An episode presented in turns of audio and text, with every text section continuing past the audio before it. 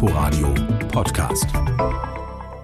Mit Ute Büsing in unserem Literaturmagazin stellen wir Ihnen heute zwei Romane von Frauen über Frauen vor, die sich in den 1940er bzw. 1950er Jahren in New York City durchgeschlagen haben, mit sehr unterschiedlichen Erwartungen und Perspektiven. Anne Petries The Street, die Straße und Elizabeth Gilberts City of Girls. Und wir erinnern an seinen hundertsten Geburtstag, den Mann der starken Sätze, Marcel Reich-Ranitzky. Das ist eine der Hauptaufgaben der Kritik, die Wegräumung des Schlechten, um Platz zu machen für das Gute. Sehen Sie, es gibt nur einen beschränkten Platz in den symbolisch gesprochen, Bücherschränken der Leser und auch in den Köpfen der Leser. Es geht nicht alles rein, und man muss Platz schaffen für das Gute ist kein so schwieriges Problem, weil das meiste ja eh schlecht ist. Marcel Reich-Ranitzky. Seine starken Sätze begleiten uns durch dieses Quergelesen. Herzlich willkommen dazu. Wichtigste literarische Neuigkeit der Woche. Die Frankfurter Buchmesse findet nach zähem Ringen nun doch statt. Wie und wo im Einzelnen, das berichtet Frank Angermund. Sie wird anders daherkommen als bisher, aber sie soll stattfinden, trotz Corona, die Frankfurter Buchmesse 2020. Vom 14. bis zum 18. Oktober, sowohl auf dem Messegelände als auch virtuell und in der Frankfurter Innenstadt. Während bei den vergangenen Messen sich Verleger, Buchhändler und Leser dicht an den Verlagständen drängelten, soll es diesmal viel Platz geben, um Sicherheitsabstände einhalten zu können, sagt der Direktor der Frankfurter Buchmesse Jürgen Boos. Wir haben ein Konzept entwickelt, das darauf setzt, dass wir äh, Anmeldungskonzept haben, ein Registrierungskonzept. Äh, wir werden die Standgrößen vergrößern. Wir werden die Gangbreiten vergrößern. Besucher können jetzt schon Karten kaufen und sich registrieren lassen nach dem Motto, wer zuerst kommt, kommt auch rein. Wie viele Menschen tatsächlich aufs Messegelände dürfen, ist nicht klar. In Frankfurt soll eine Messe auf die Beine gestellt werden, die dem Wunsch der Buchbranche nach Austausch und nach medialer Präsenz gerecht wird. Vor allem nach den Corona-bedingten Absagen der Messen in Leipzig und London. Doch was ist mit den beliebten Publikumsveranstaltungen wie Lesungen und Diskussionen? Die werden wir ins Fernsehen verlagern. Wir arbeiten eng mit den deutschen Fernsehsendern und auch mit Arte zusammen, um da neue Konzepte äh, zu entwickeln. Das Konzept für die Buchmesse soll nach und nach ein detailliertes Gesicht bekommen und es wird sich an die Dynamik der Corona-Pandemie anpassen müssen. Schon jetzt ist klar, das Gastland Kanada wird nur virtuell an der Frankfurter Buchmesse teilnehmen können. Auch Gäste aus Nord- und Südamerika sowie Asien werden nach dem jetzigen Stand nicht die Frankfurter Buchmesse besuchen können.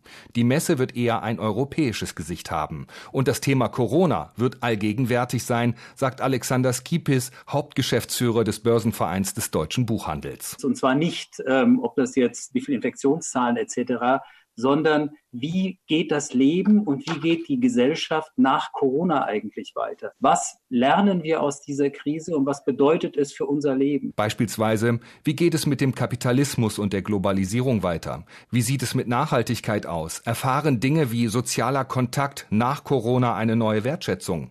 Auch die Themen wachsender Nationalismus und das Auseinanderdriften der Gesellschaft werden auf der Frankfurter Buchmesse thematisiert. Die Buchmesse in Frankfurt soll also stattfinden.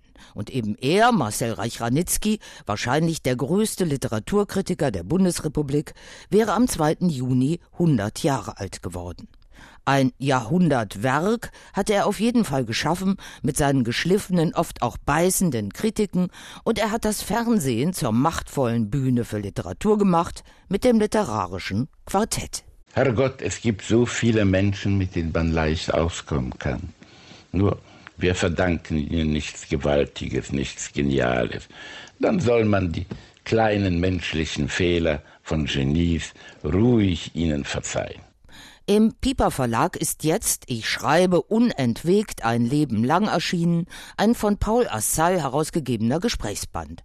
Dort spricht Reich Ranitzky über seine Kindheit und frühe Jugend in Polen, die Schulzeit in Berlin, sein Überleben im Nationalsozialismus und natürlich über sein Kritikerleben. Mehr zu Marcel Reich Ranitzky hören Sie dann auch hier bei uns im Inforadio in der Frühkultur am Dienstag, dem 2. Juni.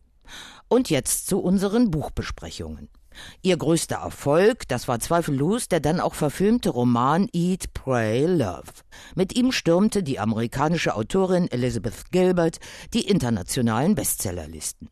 Mit ihrem neuen Roman City of Girls über das wilde, gefährliche Leben in New York in den 40ern ist es ihr in der Heimat jetzt ähnlich gegangen.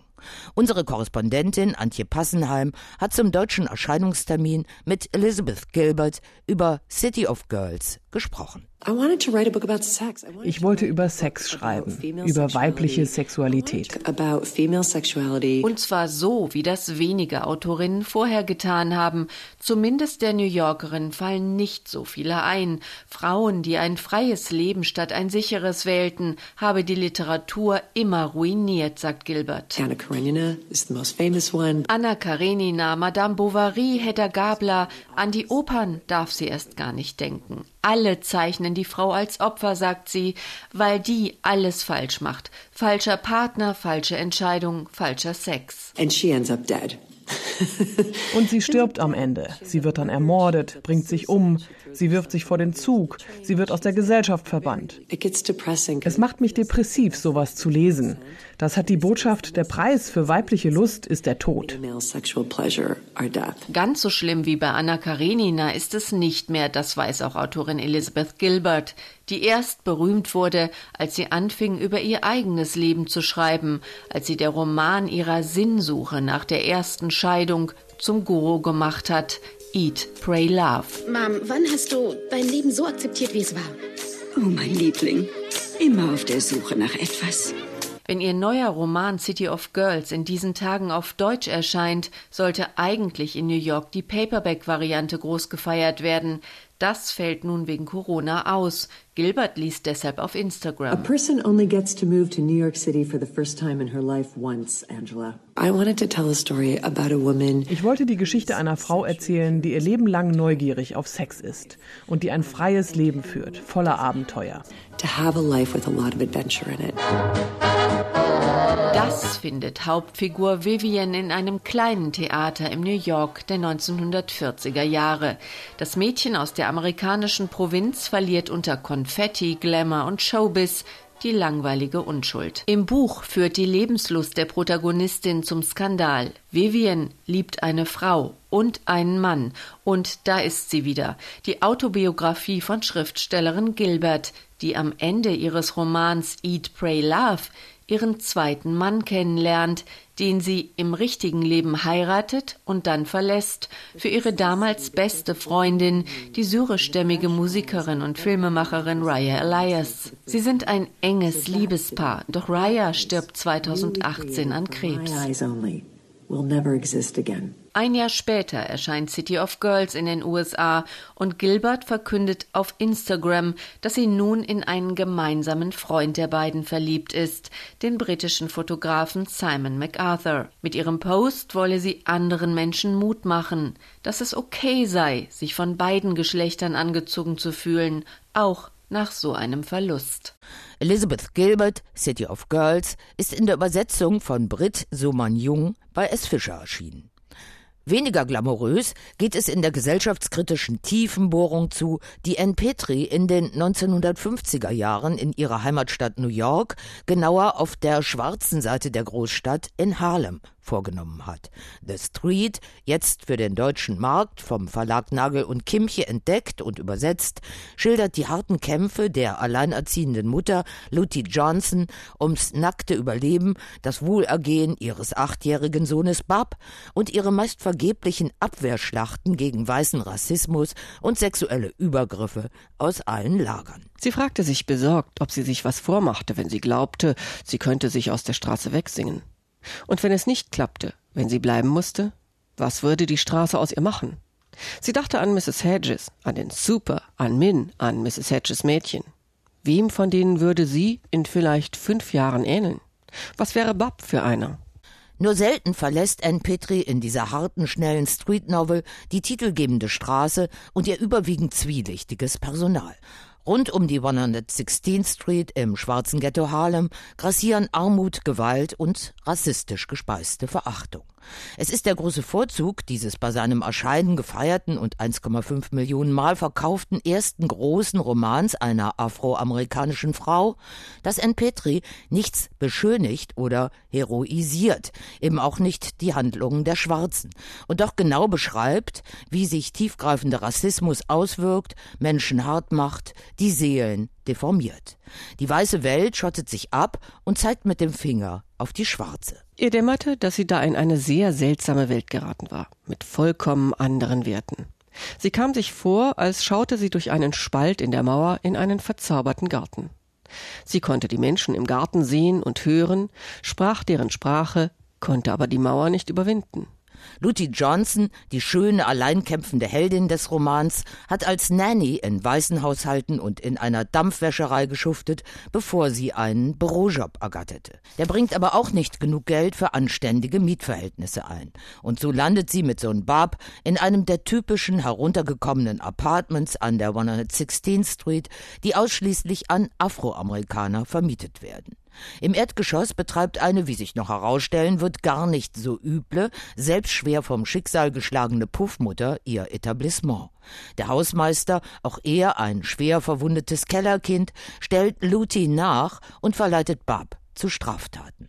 Ein Bandleader, von dem sich die Gesangsbegabte ein Festengagement versprach, hat es doch auch nur auf ihren Körper abgesehen, beziehungsweise will sie seinem weißen Boss zuführen. Sie hatte sich ein Luftschloss gebaut und war gleich eingezogen. Natürlich hatte es sich in nichts aufgelöst. Es hatte ja nur in ihrem Kopf existiert. Am Ende sind alle Unternehmungen Lutis, ein besseres Leben für sich und den Sohn zu erkämpfen, vergebens. Immer mehr wird der knapp 400 Seiten Roman so zum Thriller. Eine Frau sieht rot und wir Leser und Leserinnen verstehen nur allzu gut, warum. N. Petri, The Street, die Straße, ist in der Übersetzung von Uda Strätling bei Nagel und Kimche erschienen. Ein Veranstaltungshinweis. Das 21. Poesiefestival Berlin sendet in diesem Jahr online. Über 30 Veranstaltungen mit 150 Künstlerinnen, Tutorials, Live-Chats, Lyrikmarkt und Interviews sind im Angebot. Das siebentägige Festival beginnt am Freitag, dem 5. Juni mit Weltklang Nacht der Poesie. Wie auf der Frankfurter Buchmesse ebenfalls geplant, bildet Kanada den Länderschwerpunkt mit der Berliner Rede zur Poesie von Anne Carson und dem kanadisch-deutschen Austausch Versschmuggel. Bei Rewriting the Borders kommen postkoloniale Autorinnen zu Wort. Alle Livestreams finden Sie auf der Festivalseite. Parallel laufen die Streamings des Poesiefestivals auch auf Facebook und YouTube. Und noch ein Hinweis. Am Pfingstmontag beschäftigen wir von der Inforadio Kultur uns ausschließlich und das auch noch rund um die Uhr in 15 Minuten Schleifen mit Utopien in Literatur, Theater und Geschichte.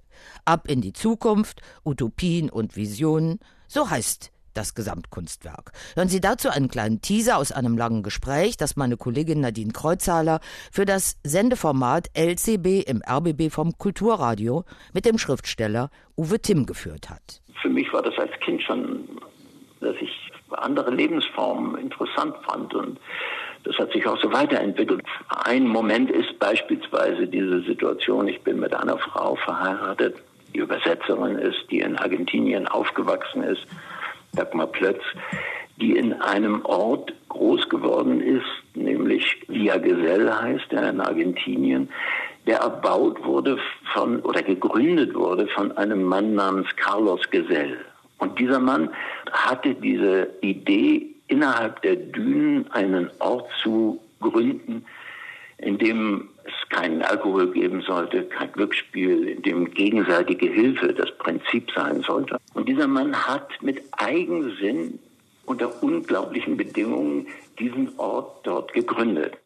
Uwe Timm. Aus Anlass seines 80. Geburtstages ist bei Kiepenheuer und Witsch sein Essayband Der Verrückte in den Dünen über Utopie und Literatur erschienen fehlt uns noch unser erster letzter Satz. Den holen wir uns heute vom Mann der starken Sätze, Marcel Reich-Ranitzky, der am 2. Juni 100 Jahre alt geworden wäre. Mein ganzes Leben mich mit der Literatur beschäftigt. Ich habe immer wieder versucht, die Literatur lesbar zu machen für ein möglichst großes Publikum. Und das war quergelesen für heute. Sie können uns auch gerne auf inforadio.de, in der ARD Audiothek und auf diversen Podcast-Formaten nachhören. Schöne Pfingsten und Tschüss bis zum nächsten Mal, sagt Ute Büsing. Inforadio Podcast.